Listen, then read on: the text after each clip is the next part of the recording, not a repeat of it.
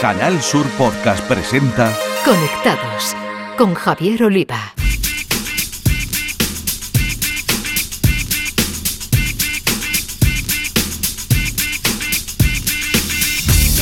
Bienvenidos, conectados. Os traemos un día más la actualidad del mundo de las nuevas tecnologías de la información y la comunicación, nuestro epicentro Andalucía y desde aquí el resto del mundo a través de la red. Los políticos cada vez usan más las redes sociales para comunicarse con la ciudadanía y para contrarrestar el discurso del contrario, pero hoy queremos destacar la información de servicio público que ofrece en TikTok un concejal de la localidad gaditana de Chiclana, José Alberto Cruz, lo que le ha valido el premio al mejor educador digital de España. En la sección de tecnología andaluza con nombre de mujer, la directora de la revista digital Mujeres Valientes, María José Andrade, nos va a conectar con la cordobesa María José Sánchez Sillero, alta directiva en la tecnológica Oracle.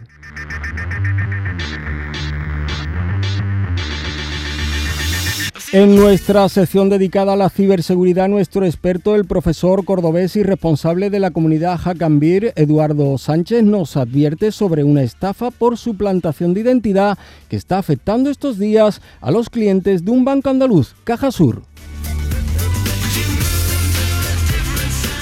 En el espacio dedicado a videojuegos, los expertos andaluces del podcast Todo Games de Canal Sur Radio, José Manuel Fernández Espíritu y Jesús Relinque Pella, juegan hoy para nosotros con dos AAA, el esperado FIFA 23 y la última entrega de la saga Monkey Island.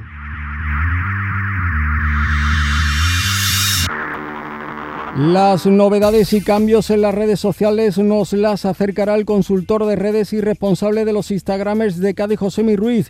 Nos cuenta cómo Twitter va a facilitar las capturas de pantalla para compartir y los movimientos de meta en torno a los NFT. Tenemos muchas cosas con la realización técnica de Cristina Nogales, pulsamos Enter y comenzamos. Se llama José Alberto Cruz, es delegado municipal de Juventud, Educación y Fiestas en el ayuntamiento de la localidad gaditana de Chiclana de la Frontera y ha conseguido el premio a Mejor Educador Digital de España, otorgado en el Congreso Educon España, que es algo así como la gala de los Goyas de la educación en las redes sociales. José Alberto tiene un canal de TikTok en el que realiza vídeos para ayudar a trámites administrativos de forma online. José Alberto, bienvenido a Conectados, ¿qué tal? Muy buenas. Muy buena, bueno, muchísimas gracias por, invitarme y ha sido toda una sorpresa este premio porque para nada esperaba eh, ni ser nominados tan siquiera, pero yo siempre lo he querido hacer para ayudar a la gente. Sé que hay muchas personas que necesitan en algún momento hacer algún trámite, alguna gestión con la administración pública y puede tener muchas dudas, que tener a mano a alguien que, te pueda echar un cable, pues yo lo agradecí en su momento y ahora pues quiero intentar ayudar a los demás con, con sus gestiones. Qué bueno, pues cuéntanos, ¿cómo comienzas a difundir tus conocimientos en la gestión administrativa y por qué decides hacerlo en TikTok, un canal mm, más enfocado a la gente joven? Pues empecé a realizar este canal porque, bueno, una vecina de aquí de Chiclana, de donde soy, eh, pues me preguntó hace ya algún tiempo sobre cómo conseguir el certificado digital. Hay que tener en cuenta que las administraciones locales suelen ser las más cercanas, las que tienen más a mano la ciudadanía, y muchas de las preguntas que nos hacen, pues no todas tienen que ver con la administración local, puede ser pues con otras administraciones superiores, como en nuestro caso pues la Junta de Andalucía, o puede ser sobre el gobierno central, algún ministerio, y entonces pues pensé que le podía ayudar con el certificado digital que lo necesita todo el mundo, haciéndole pues una grabación de pantalla del móvil. Yo en aquel momento no edité nada ni tenía canal, pero se lo mandé por WhatsApp, por privado, para ayudar a esta vecina en particular. A los pocos días, pues ese mismo vídeo me llegó por otra persona, que no tenía nada que ver entre nosotros dos, y, y me dice, oye, me suena esta voz y eh, creo que eres tú, porque me lo han pasado por el grupo de AMPA, el grupo de WhatsApp del AMPA del colegio, se lo están pasando todos los padres y madres que tienen que sacarse el certificado. Entonces ahí entendí que... Que se había viralizado, que se había viralizado, en, Viralizado de forma privada. Pero es cierto que ahí entendí que subiéndolo a internet iba a ser más útil que guardarlo en mi móvil y que mm. mucha gente mm. podía podía utilizarlo pues para tenerlo, para, para seguir los pasos, para conseguir el certificado. Claro, eh, TikTok, ¿por qué TikTok? Claro, pues porque... si, si era una vecina, una persona mayor o por lo menos que no, que no era joven, ¿cómo eh, decides hacerlo a través de, TikTok? Pues fue un motivo sobre todo de, de, organización, porque yo las redes sociales las intento segmentar. Yo tengo Instagram, tengo Facebook, pero en todas las redes sociales intento seguir por defecto de profesión, intento seguir una línea editorial. y claro, eh, tenía un contenido muy local en Instagram y creía que este tipo de contenido debía utilizarse en otra, en otra red social para ordenar el contenido, que la gente que entrara en mis perfiles no viera un baúl desastre lleno de contenido sin, sin sentido, sino que supieran que era lo que iban a poder encontrar. Es como cuando tú vas a, un supermercado, vas a buscar el pan y te vas directamente a la sección de panadería. Pues, pues un poco eso, tener un poco organizado el, el temario.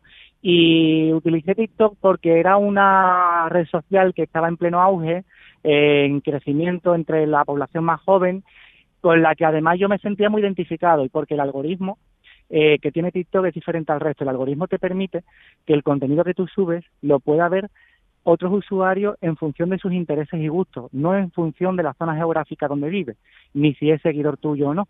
Entonces, sabía que si subía un certificado digital, podía mm, aparecerle a un usuario que estuviera en Madrid, que estuviera en Barcelona, pero que independientemente de dónde viviera, en una punta u otra de Andalucía, tenía en común que le iba a interesar, que le iba a servir y le iba a poder ayudar. Entonces, creo que ese algoritmo es muy potente en TikTok y experimenté.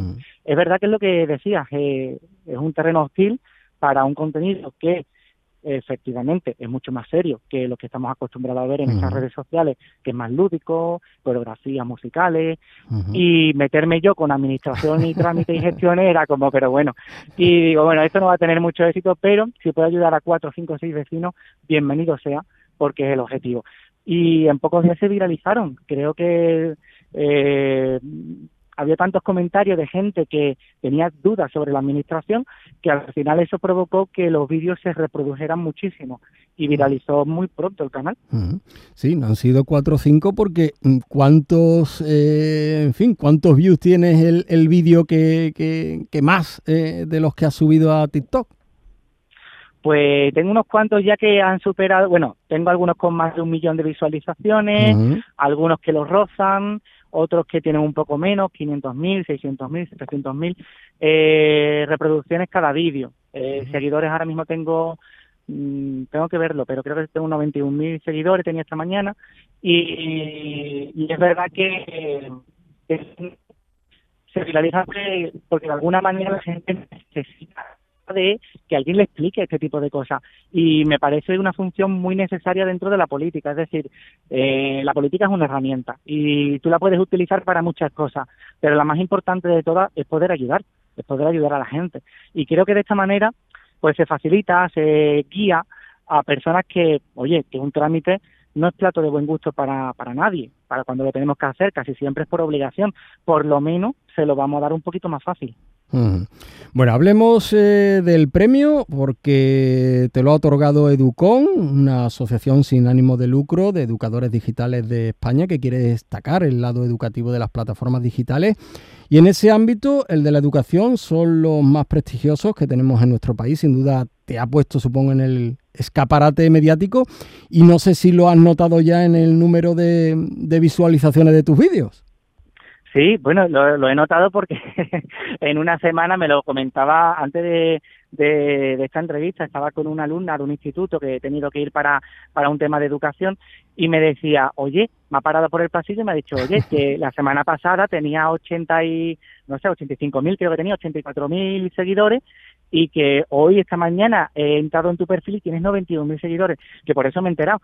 Y, y digo, pues mira, esto tiene que ver mucho con los medios de comunicación que están apoyando, porque es verdad que los medios de comunicación desde el, desde el origen de todo esto, eh, habéis estado ahí, habéis estado apoyando eh, en todo momento. Y eso al final, pues como decías, ¿no? Es un escaparate que me alegra muchísimo y que Educon también, porque Educon es un congreso que visibiliza lo explicabas muy bien antes, eh, visibiliza a ese tipo de creador de contenido, de creadora de contenido educativo. Es decir, ahí podemos encontrar a un montón de creadores que son bien del sector educativo, son profesores, profesoras, que en su tiempo libre lo dedican a ayudar a los demás, a crear un contenido que le puedan servir pues al alumnado o a la población en general. Y eso lo hace de manera altruista. Y creo que en un ámbito como eh, las redes sociales en el que se popularizan muy rápido eh, este tipo de creadores como los eSports, eh, contenidos más lúdicos, más divertidos, que por supuesto a mí me encanta, yo soy consumidor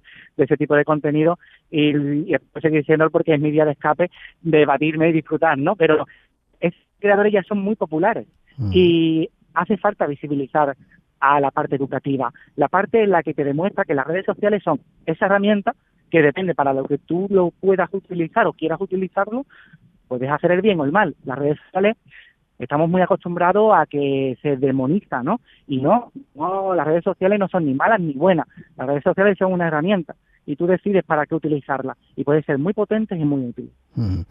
Y el premio, no sé si también mm, te ha hecho recibir, no sé, ofertas de trabajo, tal vez alguna llamada del partido, en tu caso es el PSOE, no sé, para más altas responsabilidades digitales o no.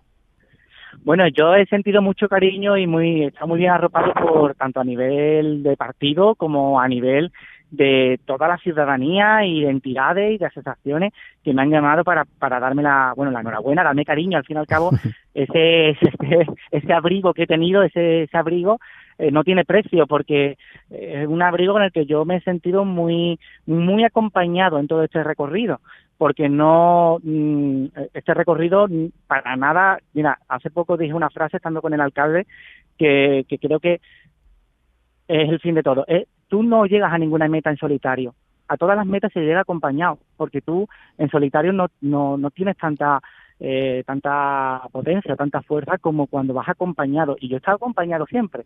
Entonces, ese cariño es muy valioso y afortunadamente sí que lo he tenido. Yo estoy muy feliz y agradezco enormemente por todo ese apoyo en redes sociales, eh, cuando estaba en mi ciudad, aquí en Chiclana, que la gente pues, ha sido muy agradecida, muy ha valorado siempre muchísimo todo y la verdad es que ese cariño no tiene precio. Y José Alberto, ¿te has planteado dedicarte profesionalmente a la creación de contenidos para redes sociales? Bueno, yo lo hago por ayudar, es decir, creo que al final, a ver cómo explico esto. Eh, yo creo que el fin no debe ser, eh, hay que disfrutar el camino. Tú lo que te va a permitir que tu contenido tenga valor es que el objetivo sea ayudar y sea, bueno, mm, empatizar con el usuario al que va destinado ese contenido, te dediques a lo que te dediques. Eh, ahora mismo, pues, a través de, yo, soy concejal, anteriormente he trabajado en la comunicación y ahora las redes sociales, pues la puedo utilizar como complemento, como ayuda, según mm, pueda ayudar a la gente. Entonces, no es tanto dedicarme profesionalmente a las redes sociales, sino ahora que he conseguido una vía de contacto con la ciudadanía muy directa y que a mí me ayuda a aprender mucho también, porque parece que estamos hablando únicamente de que los vídeos que estoy subiendo ayudan a los demás, pero es que la gente me ayuda a mí, porque al final hay gente comentando que mmm, aportan valor añadido en los comentarios, pues por ejemplo, añadiendo algo que no aparece en el vídeo. Hay que tener en cuenta que yo los vídeos los intento sintetizar mucho, en un minuto. No dejo nada por el camino, es decir, tú al final, cuando termines el vídeo, vas a conseguir el trámite sin dejar nada por el camino, pero es verdad que siempre para que pueda sintetizarlo en un minuto hay enriquecedores que, que, bueno, que a lo mejor se quedan por el camino, eso sí. Entonces siempre hay alguien que dice, oye, y además de lo que has explicado, te puedo decir esto otro. Entonces es súper interesante, yo aprendo muchísimo y quiero que siga siendo así. Yo creo que no es una aspiración dedicarme ahora profesionalmente a las redes, que por supuesto a mí me encantan y las disfruto muchísimo, sino que trabajes donde trabajes, pues ya explicaba antes lo del profesorado, ¿no? pues trabaje donde trabaje, pues puedes utilizar las redes para ayudar a los demás. Por último, y un poco de autocrítica, no sé, ¿crees que los políticos usan bien las redes sociales o se podría hacer mucho más servicio público como tú haces que tanta crítica, ¿no? o guerras con el contrario? Yo pienso que hace falta utilizar las redes sociales mucho más en la administración pública y en política también, porque pero de una manera adecuada. Creo que el recorrido todavía queda, pero es una cuestión de generaciones. Creo que al final no es lo mismo, eh, la misma alumna que me ha parado por el pasillo, esa alumna es nativa digital, yo quizá no lo soy, pero me he tenido que adaptar, yo he tardado en adaptarme como todo el mundo, es verdad que, bueno, soy de una generación todavía joven, que es verdad que ha crecido de alguna manera con las redes sociales, pero para nada me puedo comparar con los nativos digitales que ahora tienen 15 años y que han nacido con eso en la mano. Entonces, las generaciones, convivimos muchas generaciones distintas, en el que hemos aprendido de forma diferente, hemos estudiado en la escuela de forma diferente y hemos vivido y nos hemos enfrentado a situaciones sociales completamente diferentes. Por lo tanto, entiendo que no todo el mundo sepamos utilizar lo mismo ni de la misma forma, ni, ni siquiera creo yo que podamos empatizar de la misma manera. Pero esa palabra, empatizar, es lo que nos va a permitir, seamos de la generación que seamos, adaptarnos adaptarnos a que si queremos hablar con la ciudadanía y queremos llegar, tenemos que saber qué lenguaje usan y saber llegar. Saber llegar, pues si lo que ahora mismo están utilizando es este tipo de redes sociales, pues hay que aprender y hay que esforzarse, porque evidentemente nada es fácil. Y ojalá, ojalá en cualquier profesión, hablemos de la que hablemos, cuando uno entra a trabajar por primera vez hasta que se jubila, no cambiará nada. Y sería eso todo súper cómodo pero dudo yo que haya una profesión en la que no cambie, todo cambia, todo evoluciona. Y, y por supuesto la administración pública y la política también. Entonces tenemos que hacer ese esfuerzo para intentar llegar a la gente, porque la gente lo está pidiendo a gritos, necesita que mm, esa visión tan negativa que se está repartiendo de la política se pueda poco a poco sanar y que además sirva para que estas generaciones que están entrando ahora nuevas, que son súper activistas, porque yo lo veo en los, colegios, en los institutos, las generaciones jóvenes son súper activistas y están súper comprometidas con una realidad que, es el medio ambiente, que es la igualdad. Ahora lo que hay que darle a entender es que la política no es algo negativo, no es, no, es una pelea entre colores. Eh, tienen que, que, reconducir lo que debe ser la política, que es utilizarla como herramienta para ayudar. Y evidentemente ese papel, esa tarea, la tenemos que hacer entre todos. Eh, así que queda mucho camino por delante. Pues es lo que hace José Alberto Cruz, delegado municipal de Juventud, Educación y Fiestas en el Ayuntamiento de la localidad gaditana de Chiclana de la Frontera, que ha estado en Conectados como el mejor educador digital de España. Enhorabuena, José Alberto, por ese premio de Educón a tu trabajo en TikTok, ayudando a la realización de trámites administrativos y muchas gracias por contarlo aquí en la Radio Pública de Andalucía. Pues muchísimas gracias de verdad porque dar eco, eh, hacerse eco de este tipo de contenido seguro que va a contagiar de ese espíritu a otras muchas personas que, como digo, en muchos sectores ya lo hacen, como el sector educativo, y seguro que dándole desde los medios de comunicación, y en este caso más aún siendo medio de comunicación público, pues os agradezco enormemente el, el altavoz que le estáis dando. Gracias a ti, José Alberto. Escuchas Conectados. Canal Sur Podcast.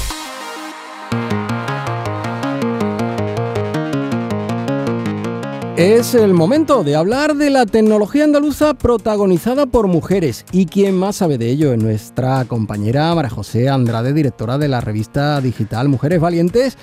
Que hoy está María José con una cordobesa, Tocaya, que es una de nuestras más altas y reconocidas directivas en compañías tecnológicas. Cuéntanos. Pues Javier, tú dices que yo soy la que más sé, pero es que yo aprendo constantemente de mujeres como, como, como ella. Eh, es una mujer absolutamente inspiradora, como todas las que pasan, por supuesto, por Conectado, nacida en Palma del Río que además todos los días demuestra su pasión por el ecosistema de las startups, las nuevas tecnologías y la transformación digital.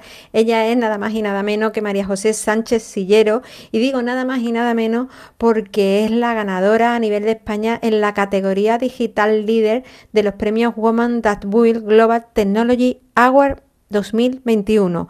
Es la actual directora de clientes de la multinacional estadounidense Oracle.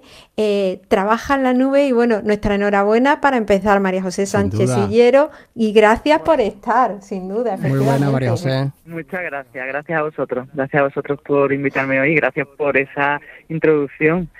Qué maravilla, mil gracias. merecidísima, porque además digo merecidísima Javier porque es para, para a ver si no lo empezamos a creer, porque son 70.000 nominaciones en todo el mundo, 195 finalistas de 27 países y ahí está de Palma del Río María José Sánchez Sillero.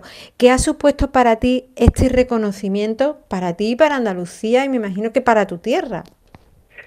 Pues la verdad es que la, la sorpresa y el asombro eh, y, la alegría ha sido sobre todo efectivamente de mi tierra y de familiares allegados y para mí sobre todo es una responsabilidad. Yo cuando llegué a la final del premio ya estaba más que contenta, no contaba con ellos. Eh, ellos me, me, buscaron, me nominaron y no contaba en absoluto para nada con ellos. Y cuando me dijeron que había sido la ganadora a nivel nacional, la verdad es que para mí sobre todo es un orgullo, obviamente, pero vuelvo a repetir, ¿no? Una responsabilidad. en mí la satisfacción está sobre todo en que sirva, ¿no? Que sirva de, de, de algún modo de referente para el resto de, de mujeres y para el resto de, de personas en, en general eh, sobre todo en nuestra tierra, ¿no? De, todas las posibilidades que hay y, oye, y si puede servir y poner un granito de arena en algún sentido, yo ya me siento más que satisfecha. María José, eh, en la presentación decíamos que tú eres una apasionada del, ecosistema de las nuevas tecnologías, la transformación digital de las startups. Tú además eres mentora precisamente de, de, startups. ¿Cómo valorarías la situación actual eh, de este ecosistema en Andalucía? Bueno, eh, en Andalucía se están haciendo muchísimas muchísimas cosas y muchísimas iniciativas a nivel empresarial de manera general y, en el ecosistema startup. Eh, de hecho, encontramos, justo hace poco conocía también a, a la persona encargada de, de, una, de un laboratorio, vamos, de una, de una incubadora para startups en Sevilla eh, y encontramos varias, ¿no? Eh, más allá de estas iniciativas, eh, nos encontramos también con que Andalucía y concretamente eh, Málaga se está convirtiendo en un gran sitio atractivo para las empresas a nivel europeo y a nivel global. Eh, dicen que, estamos ante la Silicon Valley, ¿no? De Europa, ¿no? Y por algo será, ¿no? Eh, Andalucía está haciendo ahora muchísimo en ese sentido eh, y se está notando, y se está notando. Positivo, positivísimo, por supuesto, por supuesto. María José, hemos dicho que tú eres la actual directora de cliente de la multinacional estadounidense Oracle y también has dirigido el grupo de programadores web en, en el grupo Santander. Eres una mujer absolutamente tecnológica. ¿Cómo ves a la mujer? Eh, a mí me gusta mm, reivindicar a la mujer andaluza. ¿Cómo ves a la mujer andaluza? ¿Cuál es nuestro papel capital en este momento, en este mundo eh, que está llamando a cambiarlo absolutamente todo? Pues eh, más allá de que seamos andaluzas o no, tenemos mucho que, que, decir y mucho por hacer, ¿no? Al final venimos viendo que cada vez más el, el ratio de mujeres en el mundo tecnológico es mayor y, y, eso es un aspecto positivo. Si bien es cierto que, vuelvo a repetir, hay mucho camino por recorrer, el, el, el, se empieza a visibilizar aún más el papel femenino, ¿no? Yo intento también apoyar mucho y estoy también colaborando cada vez que puedo en iniciativas de emprendimiento eh, femenino, de empoderamiento de la mujer y, y liderazgo de la mujer, precisamente para para apoyar y para promover todo todo eso, ¿no? Entonces eh, aprovechar también, oye, las mujeres andaluzas, que, que ya me preguntabas específicamente por eso, eh, que vean todo este panorama y que sean conscientes de ellos y que se sumen, ¿no? Se sumen a, todo lo que todo lo que se está haciendo y todo lo que hay por, por hacer, ¿no?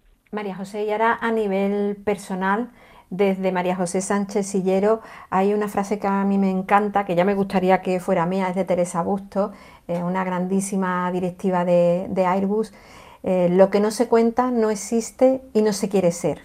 Es el momento de que se cuente para querer ser. Totalmente. ¿Cómo es el, el, el papel tuyo en este momento? ¿Servir de verdad de inspiración? Totalmente. Y ahí vuelvo a hacer hincapié en que, oye, si eso sirve, aunque sea un poquito, para dar un empujoncito a determinadas personas, para servir, ¿no? De referencia, que, que ya sabemos que tenemos poca eh, mujeres referentes y si se puede ayudar, oye, yo más que encantada, pero sí, es el momento, es el momento. Y no es un momento que tenga una fecha fin, el momento es ahora, mañana y debe ser algo permanente, ¿no? Debe ser algo recurrente. Eh, pero pero sí hay que empezar eh, hay que empezar a, dar voz y, y, a escuchar a esas voces no pues desde Conectado daremos voz y micrófono y protagonismo a todas esas mujeres, ¿verdad Javier? Sin duda, María José, ha sido un auténtico placer, alta directiva en Oracle y una amplia trayectoria en el mundo de las nuevas tecnologías y que además eh, pueden aprovechar de su mentorización, de, la formación que, que también da. Ha sido un auténtico placer para nosotros, para Córdoba y para Andalucía tenerte. Un placer, el placer es mío sinceramente. Mil gracias, mil gracias por, por este ratito. Muchísimas gracias María José Sánchez Sillero, ganadora a nivel España en la categoría digital líder de los premios Woman That Build Global Technology Award 2021. Hay que decirlo, Javier. es que eh, suena tan bien, suena tan bien y es, y es ella y la tenemos ahí. Muchísimas gracias, María José. Gracias a vosotros. Un beso. Un abrazo. Conectados con Javier Oliva.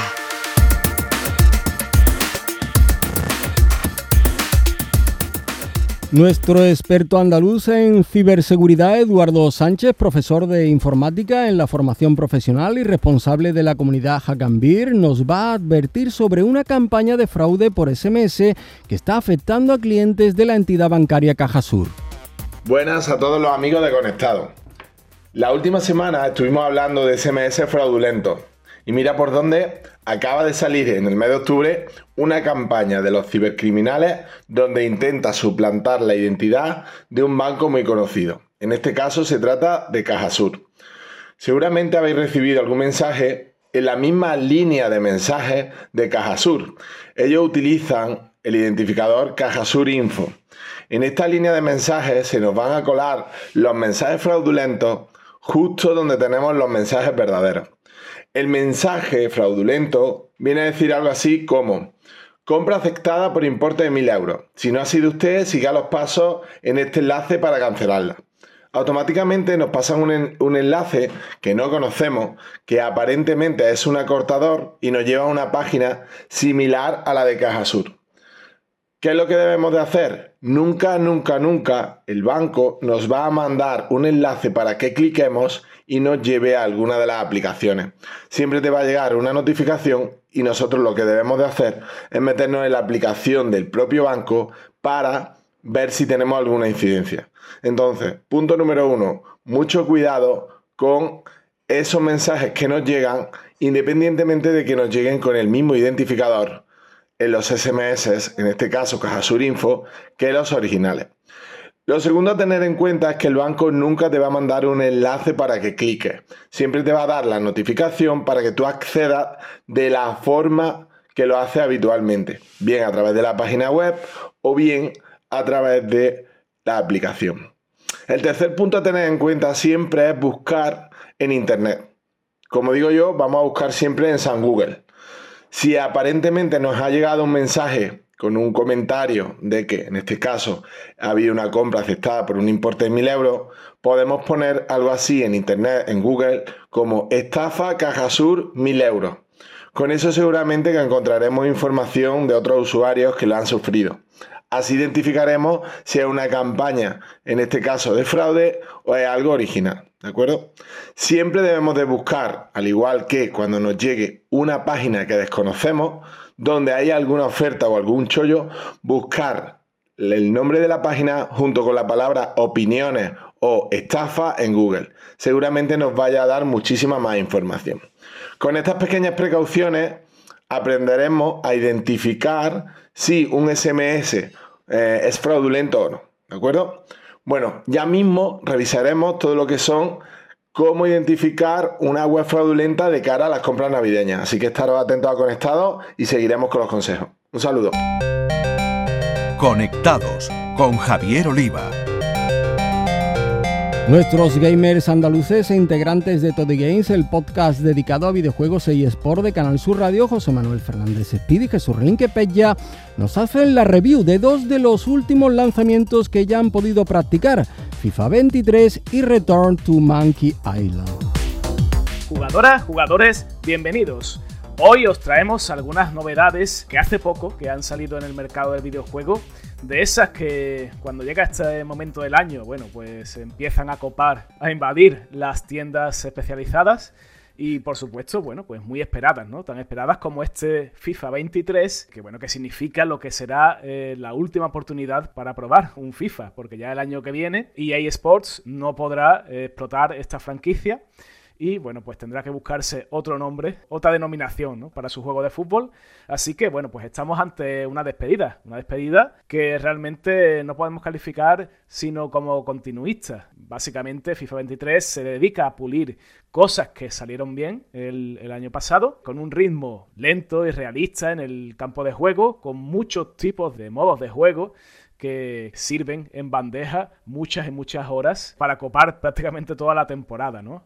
Eh, se han mejorado, se han mejorado cosas eh, en el propio terreno de juego con el Hypermotion versión 2, en lo que se refiere a animaciones, lances del juego, situaciones en, las que, bueno, tienen un impacto real en lo que va ocurriendo, ¿no? En el, en el campo, como despejes, remates, encontronazos, todo tipo de, suertes que ocurren dentro de un partido y que ofrecen ese aroma de aleatoriedad que lo acerca, lo acerca bastante a, lo que sería un partido de, fútbol. Otros añadidos, como el super disparo, eh, que nos recuerda un poco a lo que hacía Oliver Atom en Campeones, bueno, pues no nos ha gustado tanto y quizás quede como una anécdota, ¿no? Y algo más que una anécdota es el añadido que ha hecho EA Games, pues eh, a la hora de, mejorar el, modo estrella, el Ultimate Team, ese que vamos comprando futbolistas con, con sobres como si fuera bueno, los cromos eh, de, jugador de fútbol, porque ahí podremos elegir al equipo y al entrenador eh, que todos conocemos de, Ted Lasso, ¿no? de la serie famosa de, Apple Plus, donde el propio actor Jason Sudeikis, como el propio Ted Lasso y, y su equipo, serán de la partida. Así que, bueno, tenemos de nuevo un año más a FIFA, en este caso FIFA 23, como gran candidato a, llenar nuestras tardes de fútbol en la videoconsola. Ya veremos qué pasa el año que viene. Fíjate que a los fans de FIFA se nos hace como eterno esas semanas de, en las que el título está a punto de llegar y estamos ahí casi exprimiendo la anterior entrega. Pero bueno, ya lo tenemos y a pesar de esa línea continuista sigue siendo el juego de fútbol más recomendable del momento. Pero hablando de esperas, creo que más ha sido lo que llevamos esperando los fans de Monkey Island, prácticamente desde que diésemos por finalizada la saga, y con esto no incluyo capítulos como ese Monkey Island 4 que no terminó de gustar, o incluso el Tales of Monkey Island de Telltale, que pasó bastante desapercibido para lo que era la franquicia, ya fuera de las manos de sus creadores originales. Pero es que el estudio indie Terrible Toy Box, formado por los legendarios Ron Gilbert y Gary Winnick, ya sabéis, talentos que nos han dado no pocas glorias en el género de la aventura gráfica, han juntado a gran parte de los responsables del título original, de ese The Secret of Monkey Island, de hecho, Gilbert se junta de nuevo con Dave Grossman para escribir la, aventura. David Fox, otro clásico de LucasArts, también se une a la fiesta. La banda sonora de nuevo con el trabajo de Michael Land, Peter McDonnell y Clint Bajakian. Incluso las voces de los personajes. Eh, Dominic Almato vuelve como Guybrush, Alexandra Boyd como Elaine y la calavera Murray, que lo vimos en ese legendario Monkey Island 3, en el que a pesar de que ya no estaba Ron Gilbert, pero sigue siendo un juegazo, pues vuelve a tener voz de la mano de Danny Delk. El caso es que después de aquel Thimbleweed Park, que digamos homenajeaba lo que se hizo en su momento con Maniac Mansion o con Zack McCracken, llega este Return to Monkey Island que a priori en un principio aparece para PC y Nintendo Switch, y los fans, a pesar de que así a priori el estilo visual nos pudiera echar para atrás, o quizás no, es un poco como diría yo, como un cartoon, eh, un tanto extremo, ¿no? En sus líneas, en sus formas. Pero cuando lo ves en movimiento y cuando ves cómo está hecho el juego, esa aventura deliciosa con una interfaz súper simplificado, basado, por supuesto, en el puntero, como antiguamente, ¿no? Pero qué conjunto, qué maravilla, qué cosa más genial desde el mismísimo principio en el que se homenajea y se arregla de alguna manera lo que pasaba al final de Monkey Island 2, con esos personajes, ¿no? Ese Guybrush niño con su hermano, Shaq, en el parque de atracciones, que es una genialidad, es es un juego que recomendaría yo no solo a los fans de los capítulos antiguos, sino a todo aquel que decida divertirse delante del PC o de la consola. Y se van a encontrar con un juego muy sencillo, huye de las complicaciones de las aventuras de antaño, no así en el tema de puzzles o de la profundidad de lo que presenta, sino en cuanto a mecánicas. En este caso, cuando deslizamos el puntero sobre algún elemento o personaje, eh, se resaltan sobre el mismo una o dos acciones a realizar según el caso, equivalentes a las clásicas opciones de mirar, coger, hablar, pero esta vez en lugar de un verbo se nos muestra una frase graciosa que describe dicha acción, y así se refuerza el sentido del humor del juego. Más allá de eso, vais a disfrutar de lo lindo con el guion, con la simpatía que derrocha marca de la casa, con el talento plasmado de unos desarrolladores absolutamente legendarios, y eso de verdad se refrenda en un juego en Tales of Monkey Island que a nuestro parecer debéis disfrutar sí o sí. Y con esto nos despedimos hasta el próximo programa, con toda la acción futbolera de FIFA 23 y con las misteriosas aventuras piratas de Tales of Monkey Island. Nos vemos en la próxima. Un saludo y seguid jugando. Conectados con Javier Oliva. Y ahora repasamos lo que nos deja el mundo de las redes sociales y lo hacemos con Josemi Ruiz, Instagramer y consultor de redes, que nos apunta cómo Twitter va a facilitar la captura de pantalla para fomentar que se compartan sus contenidos y cómo Meta quiere que empecemos a manejar con facilidad los NFT. Como usuarios de un teléfono móvil sabréis que con una serie de comandos es posible hacer una captura de pantalla. Esta característica viene de fábula cuando quieres tener una prueba de un escrito para que no se te pierda si se refresca el navegador. O cuando haces una compra y no recibes el correo verificándola. Pero hay gente que lo usa en todas partes. Y por eso Twitter te sugerirá el enlace de un tweet si haces captura de pantalla. Para ello están haciendo diferentes pruebas con un botón que salta siempre que cumplas con un requisito. En breve, si haces una captura de pantalla a un tweet, es posible que la app te dé el enlace a dicho mensaje directamente para que lo compartas con quien tú quieras. De momento, solo unos pocos han tenido la posibilidad de ver esta característica, pero para muchos resultará un movimiento un tanto raro. Puede que como muchos uséis las capturas de pantalla con el fin de guardar algo que os gusta en vuestro teléfono, para no perder el enlace, pero para la compañía del pajarito esto tiene un valor adicional. Para ellos es importante que se compartan los enlaces porque es una de las formas de monetizar dinero. Por lo tanto, si es para compartirlo como si no, Twitter te avisará para que tomes la decisión que te convenga más, aunque en realidad será tu elección, para saber qué hacer a la hora de compartir uno de estos mensajes de la aplicación. Y de Twitter pasamos a Meta, porque tras diferentes meses de prueba, por fin Meta permite finalmente sincronizar las carteras de los usuarios con sus perfiles en, Facebook e Instagram para mostrar las NFTs. La integración lanzada por Meta ya está operativa para las NFTs creados sobre diferentes plataformas. Para ello, los usuarios simplemente deben acceder a la pestaña de colecciones digitales disponible en los ajustes de las aplicaciones móviles de Facebook e Instagram y vincular la cartera a la que tengan custodiado su arte digital en soluciones como Metamask, Dapper Wallet, Coinbase Wallet, Rainbow y Trust Wallet. Básicamente, con este amplio despliegue tecnológico de redes y carteras han conseguido que prácticamente todos los NFTs del mercado puedan disponer de este lanzamiento. Bueno, pues estas han sido las novedades en redes sociales de estos días. Para dudas o comentarios podéis contactarme tanto en Twitter como en Instagram en mi cuenta arroba Y que no se os olvide, disfrutad de la vida real. Es hora de terminar, ya sabéis que cada dos semanas tenéis una nueva entrega de Conectados en la plataforma de podcast de Canal Sur Radio en Spotify o en Google Podcast, entre otras. Así que os pedimos que os suscribáis en alguno de estos canales. Hasta entonces a todos, feliz vida virtual. En Canal Sur Podcast han escuchado Conectados con Javier Oliva.